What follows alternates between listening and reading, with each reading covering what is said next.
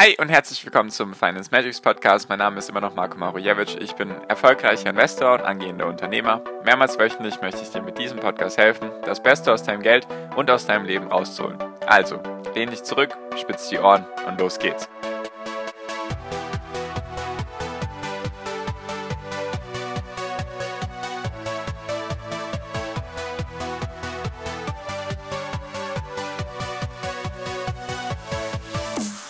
Der DAX Performance Index hat in den letzten fünf Jahren pro Jahr 8% gebracht, doch der echte DAX hat in den letzten fünf Jahren nur 5% pro Jahr gebracht. Woran liegt das? Was hat es damit auf sich? Das möchte ich dir heute erklären.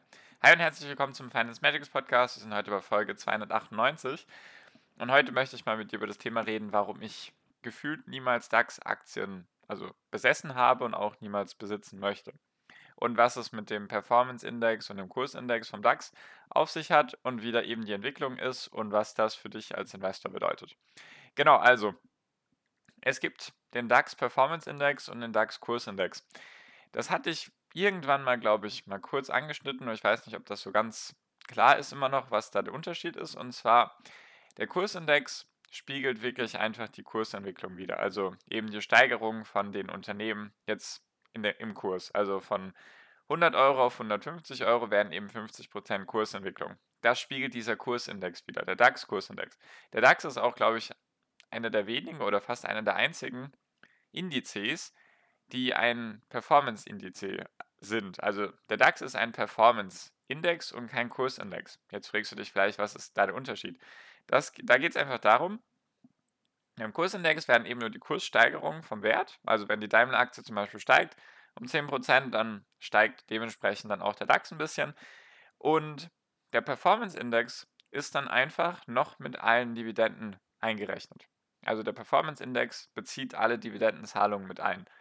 Also wenn dann Daimler der Kurs um 10% wächst zum Beispiel und sie dann noch, weiß gerade gar nicht, wie viel Prozent die zahlen, 3, 4, 5 Prozent Dividende, dann verändert sich da ja logischerweise nicht beim, beim Kursindex, wenn du Dividende bekommst.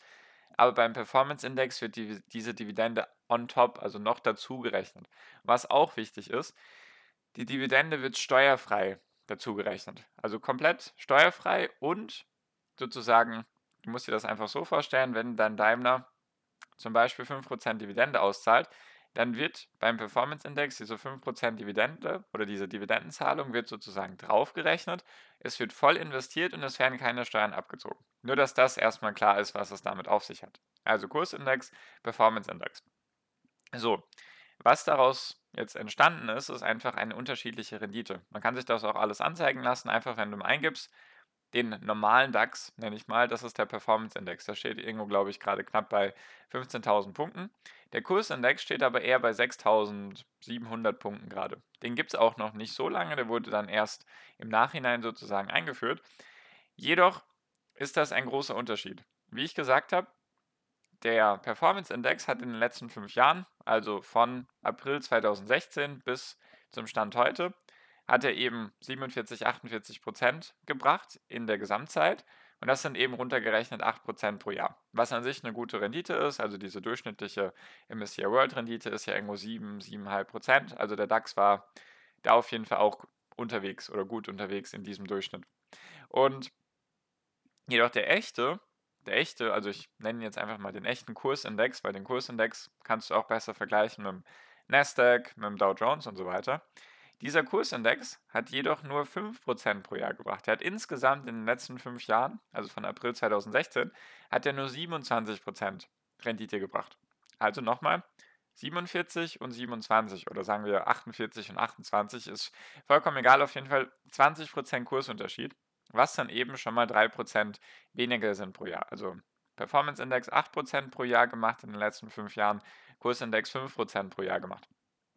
Warum ich das erstens komisch finde und warum das dann auch diese, sagen wir mal, gute Performance in Anführungszeichen vom DAX, also gut, relativ gesehen natürlich, warum es diese gute Performance vom DAX eben schlechter macht, ist, dass du ihn deswegen auch nicht vergleichen kannst mit den anderen Indizes. Du kannst ihn zum Beispiel nicht mit dem Dow Jones und dem Nasdaq und so weiter vergleichen, weil das sind nur Kursindizes. Das, da wird nur der Kurs angeschaut. Da gibt es nichts mit Dividende, Wie gesagt, der DAX macht das, oder der DAX ist zumindest meiner Meinung nach oder zumindest meines Wissensstandes nach der einzige Index, der das so handhabt, also der ein Performance-Index ist. Gerne korrigieren, falls ich da irgendwie falsch bin, also sehr gerne. Und woran liegt das erstmal? Es liegt natürlich erstmal daran, dass da jetzt keine Technologiewerte drin sind. Also sonst wäre der Kurs in den letzten Jahren auch dementsprechend höher gestiegen. Einfach nur mal als Referenzwert, was ich immer ganz wichtig finde, auch da Referenzen zu haben. Der Nasdaq wird ja bekannt oder ist ja der Technologieindex eigentlich schlechthin. Sagt man ja so schön. Der hat jetzt in den letzten fünf Jahren, also von April 2016, hat der 187 Prozent pro Jahr gemacht. Das sind runtergerechnet 24 Prozent pro Jahr gewesen in den letzten fünf Jahren. Da ist eine riesen Diskrepanz dazwischen. Der Dow Jones war auch auf jeden Fall höher als der DAX, unter dem Nasdaq. Der Dow Jones und der SP 500 müssten alle so irgendwo im ähnlichen Rahmen unterwegs gewesen sein, weil der Dow Jones hat in den letzten fünf Jahren 88 Prozent pro Jahr gebracht. Das sind runtergerechnet 13 Prozent gewesen pro Jahr in den letzten fünf Jahren. Also, was man sagen kann, DAX ganz unten eigentlich, Nasdaq sozusagen oben von den Indizes, Dow Jones, SP 500 in der Mitte. So, was das einfach für einen Effekt hat. Oder was sind die Gründe dafür zwischen dieser riesen Diskrepanz? Also jetzt, ich rede jetzt bewusst vom Kursindex, also DAX-Kursindex im Verhältnis zum Nasdaq und zum Dow Jones.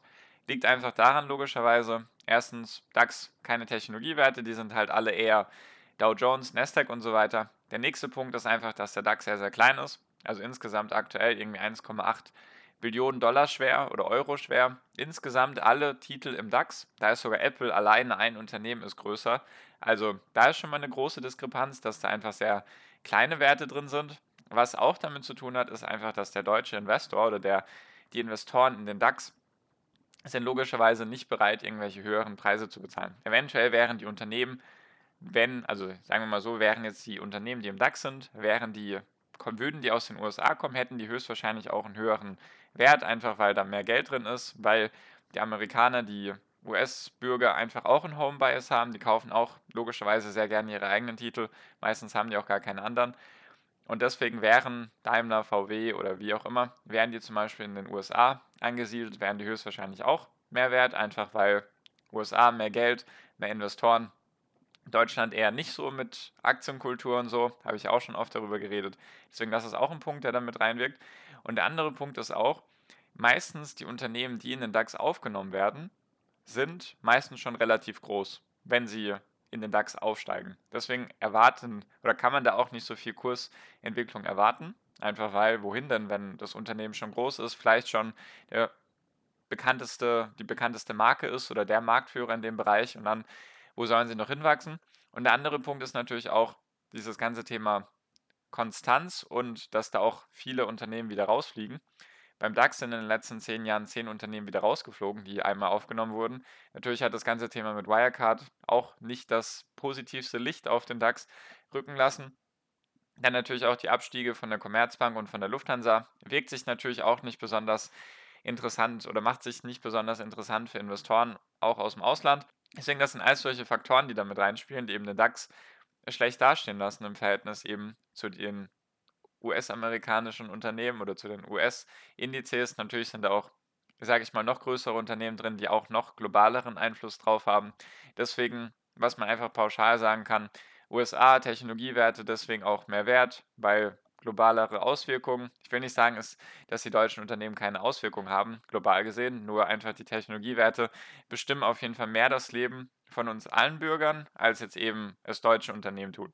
Deswegen, das ist so ein Einfluss drauf. Und deswegen aus diesen Gründen und auch noch ein paar aus, also noch ein paar andere genannte Gründe oder nicht genannte Gründe, deswegen habe ich zum Beispiel keine DAX-Unternehmen, habe es auch nicht vor, einfach weil da keine interessanten Werte drin sind. Was man jetzt argumentieren könnte, okay, da sind jetzt sehr, sehr viele dieser antizyklischen Unternehmen drin, also die sehr stark davon profitieren könnten, wenn es weiterhin diese Rotation von Technologiewerten hin zu, sage ich mal, Value-Werten gibt. Da sind sehr, sehr viele im DAX drin, die eben davon profitieren könnten, einfach weil sie eine Dividende auszahlen, weil sie eben, ja, einfach weil sie diese, nenne ich es jetzt mal, deutsche Standfestigkeit haben, um es jetzt vielleicht mal so ein bisschen auszudrücken, ist auf jeden Fall nicht meine Strategie.